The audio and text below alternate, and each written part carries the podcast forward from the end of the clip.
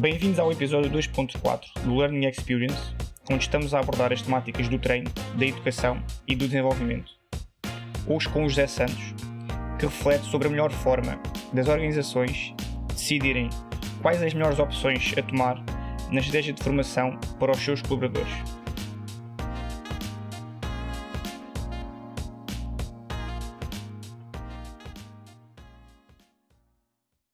José, hum, mantendo aqui também esta a conversa ainda nas lideranças e nos, e nos desafios das lideranças, hum, por vezes hum, parece haver dificuldades, seja do, do diretor de RH, do CEO, pronto, das, das FIAs, em decidir qual a melhor opção a tomar uh, para a formação das suas equipas. Uh, há uma série de empresas, há uma série de desafios, há uma série de soluções no mercado e muitas vezes um, quase que, que, que, o decisor pode ficar aqui preso numa, numa confusão da overchoice. Se faz a formação in-house ou, se vai, ou se vai ter com, com um parceiro externo, que tipo de parceiro é que é, que tipo de solução é que ele, é que ele precisa. Um, tu, como, tu, como alguém que, que lida uh, há muitos anos com estas dificuldades por parte dos, dos uh, decisores, como é que nós podemos um, ajudar ou ajudá-los um, a descomplicar todas estas dificuldades que, eles têm no, no, no, no, dia a dia em relação à formação das suas equipas? Uh, a, a, tentação de falar em, em, defesa própria é muito grande, da forma como estás a colocar essa pergunta. Portanto, eu vou-me tentar abstrair da defesa própria e vou tentar pensar ou colocar-me um pouco naquilo que é um, a estrutura de, de, uma organização e, e, o funcionamento da mesma. Aqui, José, desculpa, aqui mais do que a tua, a tua, a tua defesa é aproveitar um bocadinho a, eh, a, tua experiência de vários anos a, a lidar com, com isto. Ok. Uh, eu creio que o maior desafio que, que existe uh, tem a ver com aquilo que é o orçamento que está estabelecido para uh, o, o, próprio desenvolvimento das suas equipas ou das suas equipas. Esta é a primeira questão. E, e, e, por vezes a tentação, como diz o Kirkpatrick, de cumprir a promessa é, é um risco muito elevado. Uh, o, cumprir a promessa pressupõe que eu, quando contrato uma pessoa, faço-lhe um conjunto de promessas uh, e, de acordo com a, a hierarquia, o, o, as remunerações que tem e as promessas que lhe foram feitas, por vezes olhamos para aquilo que são as competências necessárias para a organização e para o seu funcionamento de acordo com uh, a função da própria pessoa e, e o lugar que ela ocupa. Eh, quando nós estamos a falar de questões funcionais, isto coloca-me aqui um, um, alerta vermelho que eu tenho visto em algumas organizações, que é olhar para as pessoas pela sua função, pela sua remuneração e dividi-las sobre a estratégia uh, que vão adotar para uh, o desenvolvimento da própria pessoa. Então, eh, eu vou brincar aqui um bocadinho, que é, uh, vão pegar em tudo aquilo que é o top management e vão enviá-los para as maiores faculdades do mundo, vão pegar no middle management e vão encontrar uma empresa de formação que seja suficientemente barata ou vão apoiar-se em associações cooperativas e afins uh, e, e, vão dar formação ao middle management. Por vezes isto cria uma disrupção muito grande em termos funcionais dentro da organização, porque naturalmente a forma como a compreensão da competência que lhes é oferecida é distinta.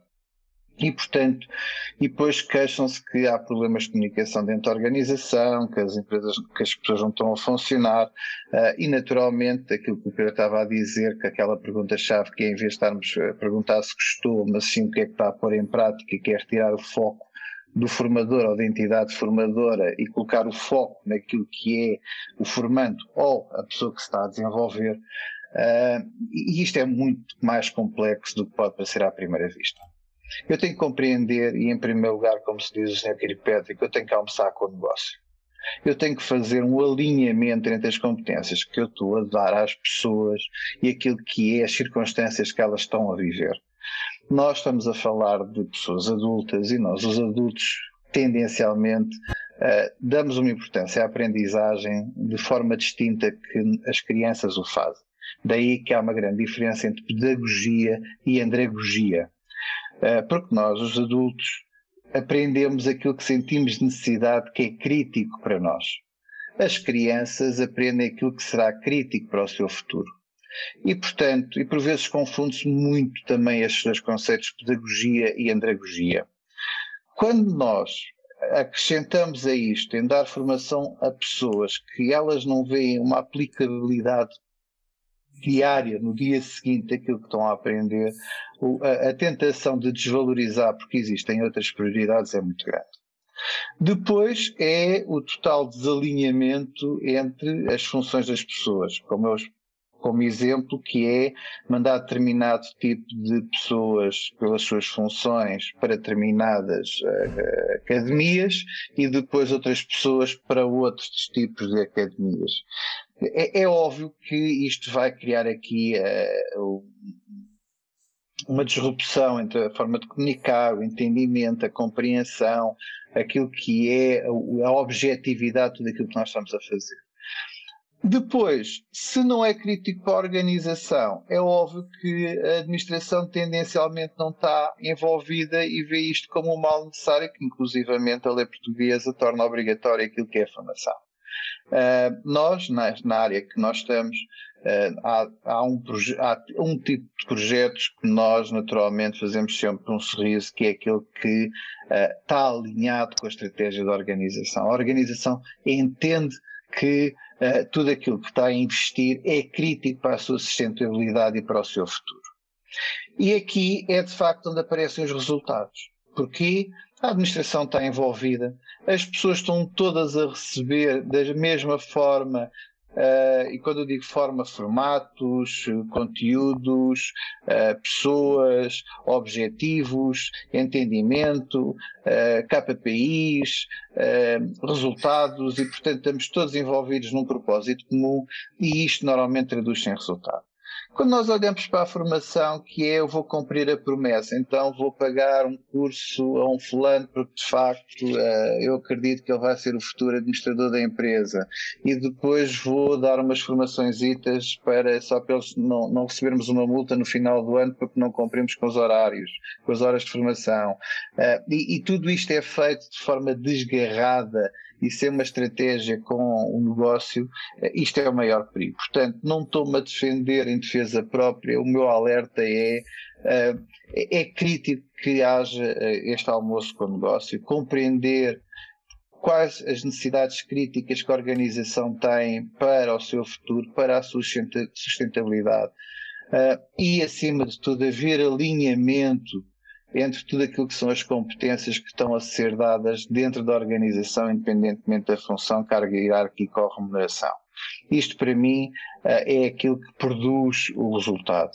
Quando nós começamos aqui a fazer divisões uh, dos uh, este vai para a faculdade A, aquele vai para a faculdade B, aquele vai para o estrangeiro porque uh, aqui é só para cumprir calendário, ah, aquele se calhar até nem merece. Não, não vale a pena dar a formação porque neste momento as próprias pessoas até não, não vão estar cá há pouco tempo ou muito tempo. Uh, ah, não, vamos esperar mais um tempo a, a ver se nós conseguimos pôr mais duas pessoas, estamos à espera de contratar mais duas, então vamos a dar a formação a toda uma equipa, porque ainda faltam duas pessoas. Tudo isto, por vezes, só está a criar entropias dentro da organização, só está a provocar atrasos, uh, só está a fazer com que a própria organização, naquilo que é a estratégia do, do tempo, esteja a perder velocidade e, e, tudo aquilo que é o desenvolvimento das pessoas, eu costumo dizer que mais tarde ou mais cedo todos nós temos a capacidade de adquirir determinado tipo de competências. E quando se faz investimento na área do desenvolvimento de pessoas ou no treino, é para reduzir esse tempo porque nós todos, mais tarde ou mais cedo, temos a capacidade de fazer a aprendizagem por nós próprios. Quando isto não está alinhado com a estratégia do negócio, há uma desvalorização, ou pelo menos eu tenho o sentimento que há uma desvalorização por parte dos próprios participantes, não compreendem o porquê, têm um conjunto de outras prioridades que naturalmente estão a ser exigidas. Uh, nós já assistimos, o Pedro e eu, uh, em que estamos com determinados tipos de organizações em que de repente tudo, a formação para porque há uma necessidade de produzir um relatório. E o relatório naquele momento é mais importante que qualquer coisa que a própria formação esteja a ser dada. Portanto, as próprias organizações, quando olham para aquilo que é a prioridade da, da, da formação ou desenvolvimento das pessoas, elas próprias são as primeiras distribuidoras de valor quando esta prioridade não está estabelecida. E, portanto, se vamos fazer investimento, se estamos a ocupar o tempo das pessoas, um, é, é, é crítico para mim que se pense do ponto de vista estratégico, alinhado e focado naquilo que são as necessidades imediatas da, da organização e das pessoas para cumprir os objetivos da mesma. Um, e, e, isto para mim era, era, aquilo que eu posso dar, se me permites a palavra recomendação, uh, mas é, era aquilo que eu gostaria que, que, as direções de recursos humanos olhassem para, para nós, empresas de formação, e nos exigissem isto. E eu queria só dizer mais um apontamento, eh, que é uh, o custo, quando nós olhamos para o custo da formação, uh, aquilo que custa menos, ou menor custo são as empresas de formação o tempo que as pessoas têm que dedicar ao seu desenvolvimento, à sua aprendizagem, o tempo que dedicam-nos a nós, quando nós chamamos, somamos o custo salarial daquelas pessoas hora e somamos aquilo tudo, uh, e mais tudo aquilo que são as infraestruturas, recursos, etc., as empresas de formação normalmente uh, é, é a, a, a a área mais barata, vou pôr desta maneira, eh, daquilo que é o custo, a divisão do custo mais barato daquilo que tem impacto na organização. E por vezes está-se a olhar para aquele pequeno custo em vez de se olhar para aquele grande custo que é o envolvimento de toda uma organização num processo de mudança e de transformação. Excelente, José. Obrigado. Acho que ficamos aqui com, com várias recomendações que vão, que vão ajudar bastante quem, quem decide.